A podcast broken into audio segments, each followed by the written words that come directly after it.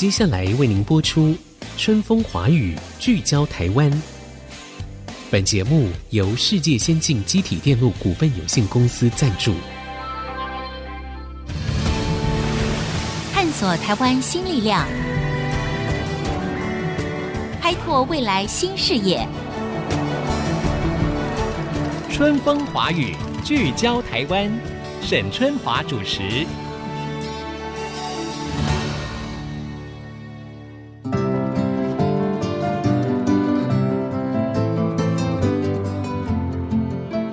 嗨，各位听众朋友，大家好，欢迎收听《春风华语》，聚焦台湾，我是沈春华。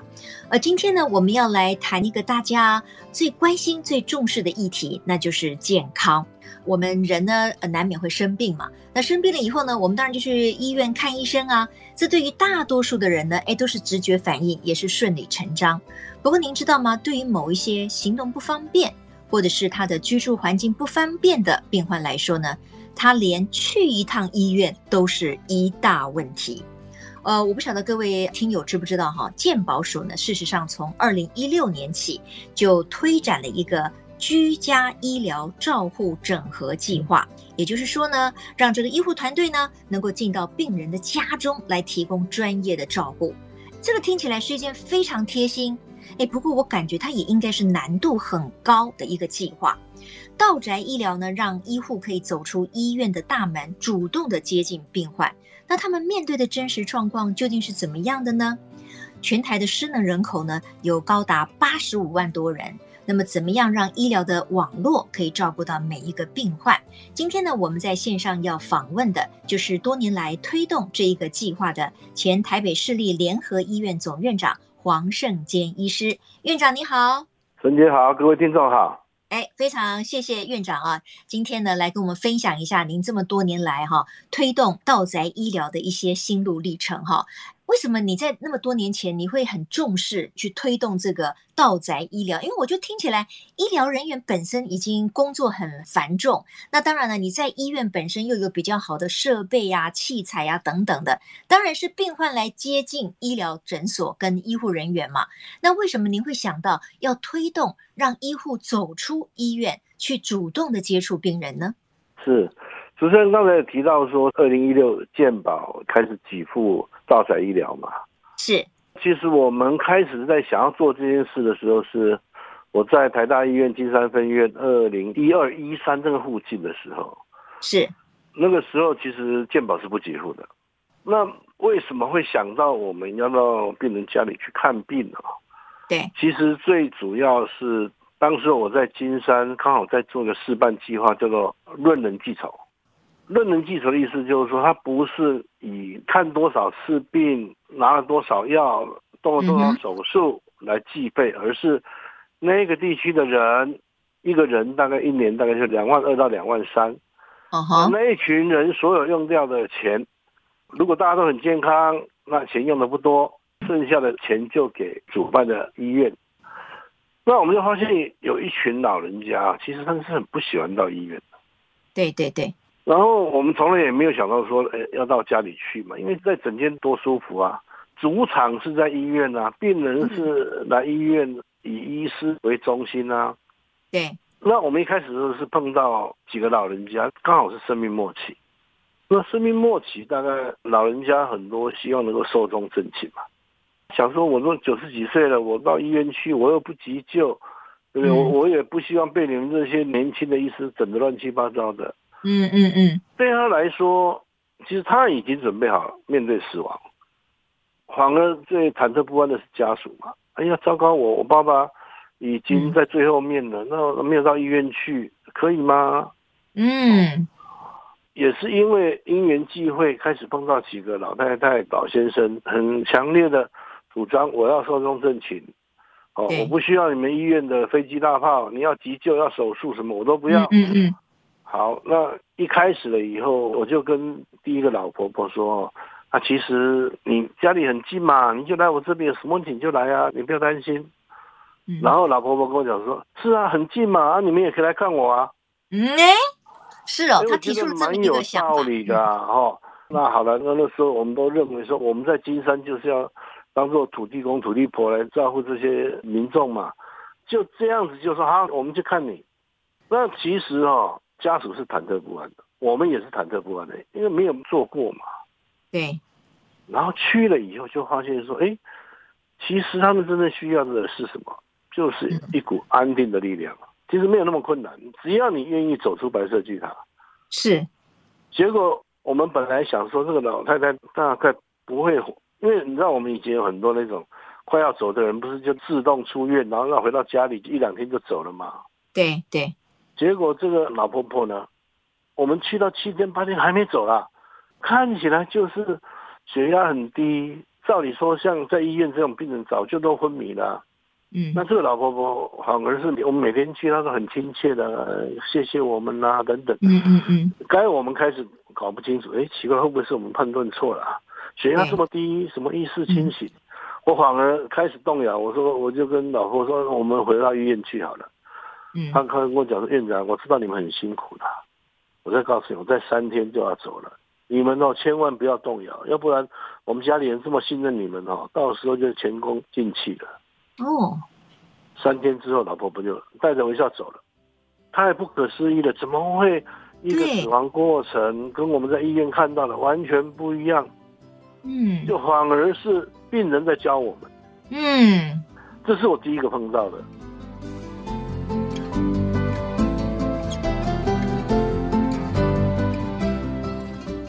然后后来我们陆陆续续就碰到，有些状况实在是来实在是很不方便的，住在山上，你叫他怎么来？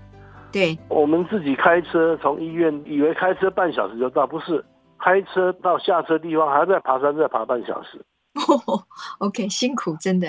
九十六岁的老先生，他怎么来？不可能了，嗯。对，就我在金山三年半呢，就慢慢的发现有一群人，事实上是来医院很不方便的。嗯。那其实我我们团队那个时候整个医院才然后一百个人出头啊，对，十一个医生再加上其他的，所以大家有共识，哎，那我们大家有需要去的就就去啊，反正金山地区就这么有山有海，就这样子啊。结果做出一点心得，有点感觉，然后跟民众之间距离也是非常的近。我们开始有那种感觉，就是哎，这个就真的是社区医疗哎，嗯，社区医疗。对，那在这样的一个氛围之下，我们慢慢觉得，尤其对失能者啊、老人家、啊、生命末期啊，不应该让老人家舟车劳顿。对。那后来呢，是因为健保署也开始看到老化社会里面，我那时候也在开玩笑，我说我们台北市医院治疗丰沛，没有什么医疗偏远地区啦。可是啊，这些。老旧社区没有电梯的五楼公寓啊，就叫一楼偏远地区了。没错，不下来，下不来啊，出不去。对，就是说很多人就根本就你只要有一点点失能的状态，嗯、你就出不了门了。对，孝顺一点的家庭，阿公要看病，儿子要请假，孙子也得请假，嗯、一个去背，一个下面准备车子。那我们现在很多这种老老照顾的，那更惨啊。嗯，所以我我到台北市立联合医院去之后，因为很多东西我们一开始都到日本去看的。日本他们的居家医疗，尤其是在比较乡下地区哦，是非常非常的发达。嗯嗯。可是日本都会区这一部分其实也不太容易做。那我们有了金山的经验之后，又刚好健保署也想要推，他二零一五的时候，其实他们就开始在推了。嗯。那那时候他们也问我的意见啊。他们一开始啊，这个你们大医院不要做，让诊所去做。我说我绝对赞成有诊所地区的医生、医疗团队来做这件事。嗯，我可是一开始大家都没有经验，也不容易做啦，而且他们限制还蛮多的。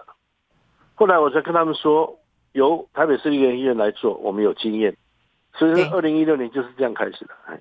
嗯，哇！我刚才哈非常仔细的听黄圣坚总院长他的这个叙述哈，我真的听得觉得也是蛮感动的，因为长久以来我们都觉得说医生哈或者是医护人员都是高高在上，但是呢，我们可以看到一个真正的，即使是在都会区里面的，比如说老旧公寓里面或者山间里面的住户，他们也就成为在医疗上面的比较弱势族群了。那医生这个时候，他们转个弯，我们看到了医生非常有人性的提出说：“哦，好啊，那我到你家去看看你。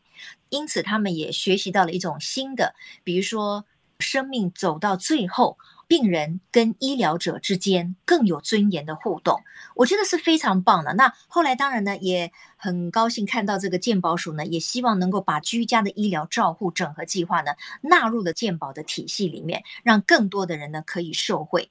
当然，这个推动起来是非常不简单的。刚才那个院长就告诉我们说，其实这中间也很困难。呃，我要先进一段广告哈，广告回来之后呢，我们要继续请前台北市立联合医院的总院长黄胜坚院长呢，继续来告诉我们说，在推动的这个就是让医护人员走到。病患的家中去提供这样子的医疗服务，那么什么人可以申请？它又有哪些限制？它的困难点在哪里？那现在到底有哪一些医疗院所可以提供这样的服务呢？我觉得这是攸关我们所有的每一个人，包括我们面对我们的长辈，可能也给他们另外一个新的医疗的可能性。所以，请大家稍待一会儿哦，广告之后回来继续春风华语聚焦台湾。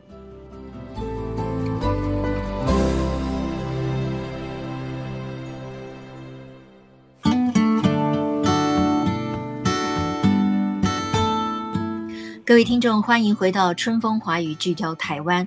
我觉得我们大家都同意哦，身体健康是我们最重要的财富。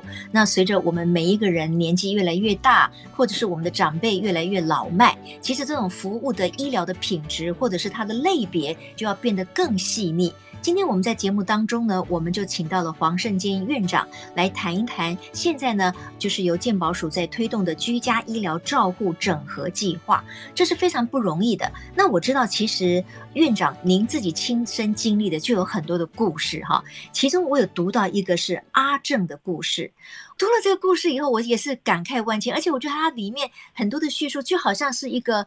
剧情片里面的情节或者是那个场景，你要不要简单的跟我们说一下，为什么这个人他因为没有办法就医，居然可以在家里面受困十五年，十五年来没有见到他的邻居？要不要请院长分享一下？这个是在台北市的真实故事啊。阿正跟他的哥哥是住在老旧的国宅里面。嗯、其实我我们也是在台北市开始在推社区医疗的时候呢。我们就去问里长说：“哎，这个里里面有没有什么很不方便的人需要我们来帮他看病？”啊后来是里长就带我们去嘛。阿正应该是这样，那是一个五十几岁，嗯，那年轻的时候他出车祸，出车祸以后就残废了，所以他就住在那个二楼，那行动不便嘛，坐轮椅。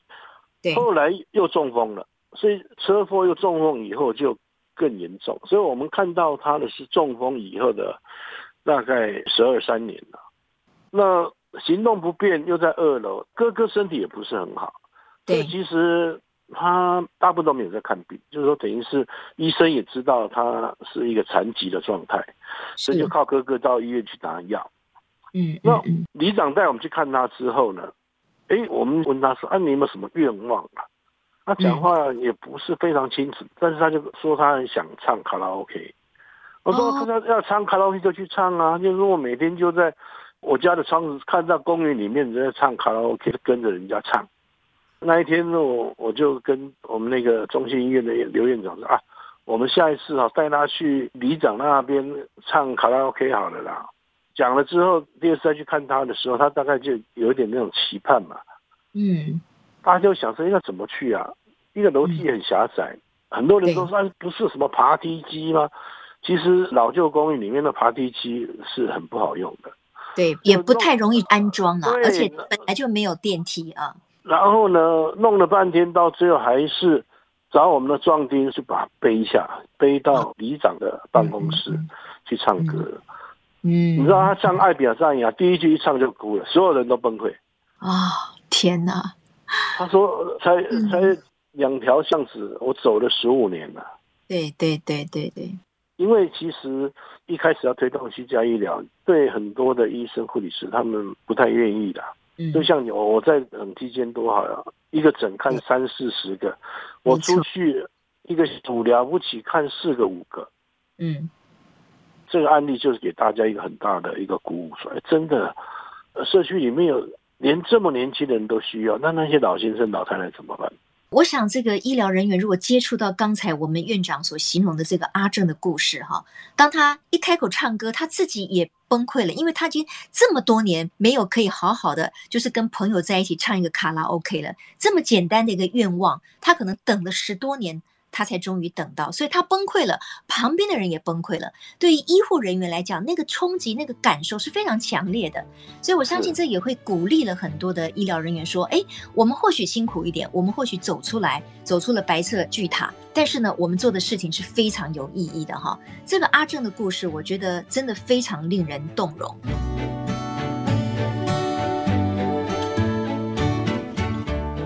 不过院长就是说。